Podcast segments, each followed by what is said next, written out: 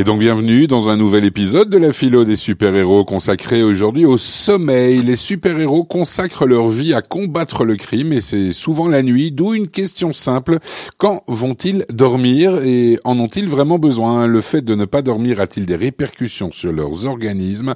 Alors Lise, dites-nous tout. Alors moi, si vous me dites combien de temps vous dormez, je vais vous dire quel super-héros vous êtes. Car clairement, vis-à-vis du sommeil, on n'est pas tous égaux. Il y a les gros dormeurs, les insomniaques, ceux qui arrivent à dormir partout, ceux qui ne peuvent pas fermer l'œil dans un avion ou sans prendre un cachet. Bref, le sommeil, ce n'est pas toujours un cadeau. Et figurez-vous que chez les super-héros, eh bien, c'est pareil. On commence aujourd'hui par ceux qui dorment le moins, à savoir ceux qui viennent d'une autre planète. Thor est l'un des super-héros qui a le moins besoin de dormir. Il a hérité de son père, le dieu nordique Odin, la capacité fantastique de régénérer ses pouvoirs avec seulement une nuit de sommeil par an. Et après ça, il repart pour 364 jours à plein régime. Ça serait bien pratique, vous avouerez. Ensuite, on a Superman avec sa physiologie héritée de Krypton. Il n'a lui aussi pas vraiment besoin de dormir.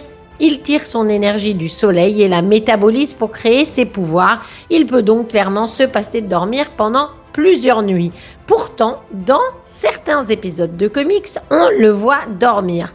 Notamment dans Time and Time Again de 1991, il rentre chez lui après une longue bataille et on voit Lois Lane lui faire un massage du cou jusqu'à ce qu'il s'endorme. Pourtant, depuis Action Comics numéro 409, qui date de 1972, le rôle du sommeil dans la vie de Superman a été clairement expliqué.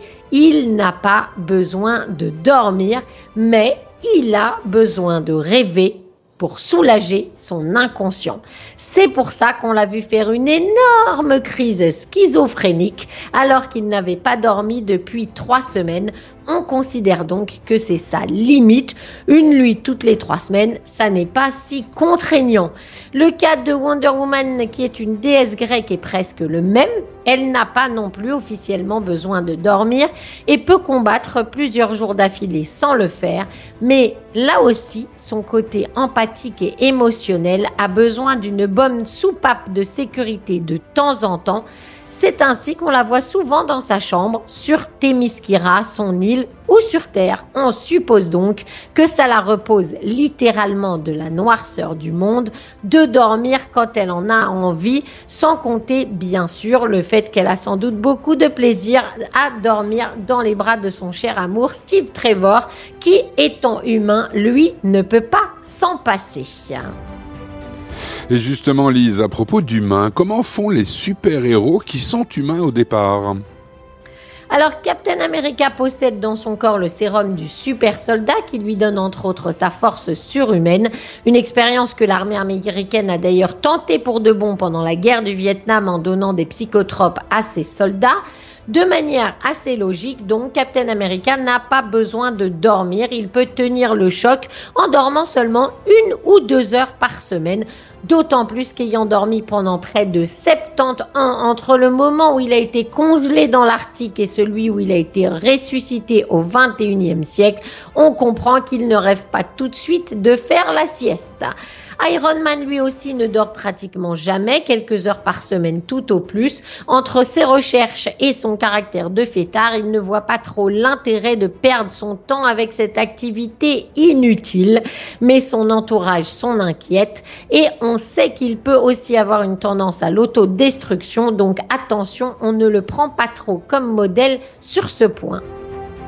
il existe bien des super-héros qui ont vraiment besoin de dormir.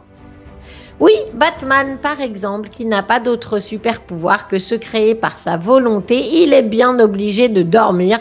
On le voit souvent d'ailleurs rentrer au manoir Wayne aux premières lueurs de l'aube après une longue nuit de combat à Gotham. Il se couche même tout habillé ou après avoir jeté son costume sur le sol épuisé et il dort jusqu'à 2 ou 3 heures de l'après-midi avant de reprendre sa journée en tant que Bruce Wayne. Au cinéma dans Batman Begins, il est même brusquement réveillé par Alfred, son fidèle majordome, qui l'informe que même pour les playboys milliardaires, trois heures c'est un peu trop. Il est clair néanmoins que la capacité spirituelle de Batman, comme son aptitude à la méditation, lui permettent de se reposer complètement avec seulement ces quelques heures de sommeil par jour. D'autres super-héros se rapprochent encore plus de nous, puisqu'ils ont eux aussi besoin non seulement de dormir, mais de travailler pour gagner leur vie, car contrairement à euh, Iron Man et Batman, ils ne sont pas millionnaires. On, pense bien sûr à Spider-Man, l'homme araignée, qui doit jongler entre son travail de photographe et ses activités de lutte contre le crime. Néanmoins, on sait que comme il est à peine majeur, il ne combat pas toute la nuit. Il lui faut rentrer vers 3h ou 4h du matin maximum pour ne pas trop inquiéter sa tante, tante May chez qui il habite. Il dort donc 4 heures par nuit environ et grâce à ses pouvoirs d'araignée, cela suffit. Pourtant, les super-héros ont vraiment une grosse charge sur leurs épaules et c'est vrai, mettez-vous à leur place. Comment peut-on vraiment se reposer en sachant que pendant qu'on dort, des crimes sont commis et des innocents menacés et qu'en plus il n'y a personne pour vous remplacer pendant que vous ronflez? Autant de questions délicates que les scénaristes de comics ne se sont pas privé de poser, car par définition, les super-héros sont prêts à d'énormes sacrifices pour combattre le crime, certains allant même jusqu'à donner leur vie. On citera évidemment la fin d'Avengers Endgame qui a vu le sacrifice d'Iron Man pour sauver la planète. Et sans aller jusque-là, la question de savoir jusqu'où se sacrifier pour aider les autres ne se pose pas seulement pour les super-héros, elle se pose aussi pour nous, Lise. Oui, elle se pose tout de suite dès qu'on devient parent car ce petit être qui vient de naître a besoin de nous pour tout et nous sommes prêts à lui donner notre temps, nos loisirs, notre intimité, nos ressources. Faites la liste. Elle se pose aussi pour chacun, qu'on soit parent ou non, dans le fameux équilibre que nous cherchons entre vie professionnelle, vie privée et vie familiale. Certes, le monde n'est pas en jeu, mais particulièrement ceux qui travaillent dans un secteur qui sert les autres comme l'enseignement, l'associatif, le médical bien entendu ou même le communautaire connaissent bien ce sentiment de culpabilité quand vous quittez le travail ou que vous dites que vous ne pouvez pas régler les problèmes des autres puisque vous avez aussi les vôtres.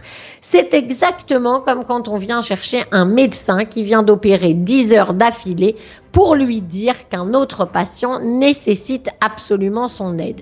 Même s'il a envie, il doit d'abord vérifier qu'il est en état d'aider quelqu'un et si ce n'est pas le cas, refuser malgré sa culpabilité, sa compétence ou son grand cœur. Au bout d'un moment, même les meilleurs médecins n'ont pas le choix, ils doivent aller dormir. Et c'est là qu'on revient à la question du sommeil, car si on peut sacrifier son sommeil quand on est jeune pour aider les autres réussir ses études ou faire la fête, il faut se rendre à l'évidence, après c'est nettement moins facile. Le sommeil est une nécessité plutôt qu'un choix. Il est important pour faciliter l'apprentissage, la mémoire, contrôler le poids, réduire l'irritabilité, améliorer ses performances physiques. Il aide aussi l'organisme à réparer les tissus et améliore la qualité de vie de la personne en général, si bien qu'un bon super-héros, comme un homme ou une femme qui veulent réussir leur vie, savent combien il est important d'avoir une bonne dose de sommeil. Pourtant, il y a une bonne solution pour vous permettre de dormir et c'est celle que souvent choisissent les médecins. Ils appellent un autre docteur pour prendre leur place. Ainsi, ils ont moins mauvaise conscience pardon, d'aller se coucher. Et oui, et puis nous aussi, dès qu'on peut être relayé, remplacé ou aidé, on se sent moins obligé de se sacrifier, il faut bien le dire. Et oui, justement, c'est bien ça la conclusion. Il ne faut pas hésiter à demander de l'aide. Nous passons tous par des moments où nous en avons besoin. Même les super-héros le font régulièrement. C'est exactement pour ça que chez Marvel, on a les Avengers où l'on retrouve Captain America, Iron Man, Thor, Hulk ou la Veuve Noire qui se complètent et s'épaulent.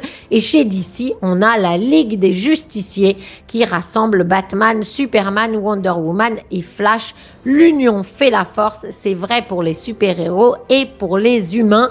Pas de honte à avoir donc à demander de l'aide, ni même de peur de se l'avoir refusé. Une fois que vous aurez déterminé ce dont vous avez vraiment besoin, vous n'aurez qu'à le demander gentiment et clairement et dans votre entourage ou même votre famille, il se trouvera forcément quelqu'un qui sera content de vous prêter main forte.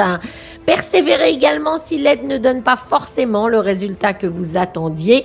Dites merci et soyez reconnaissant si au contraire elle a été efficace. Et bien sûr, soyez vous-même prêt à aider les autres à un autre moment. Tous les super-héros ont des acolytes, des amis et des équipes prêtes à les aider. Vous aussi, vous pouvez avoir une super team pour vous relayer et vous permettre de dormir sur vos deux oreilles.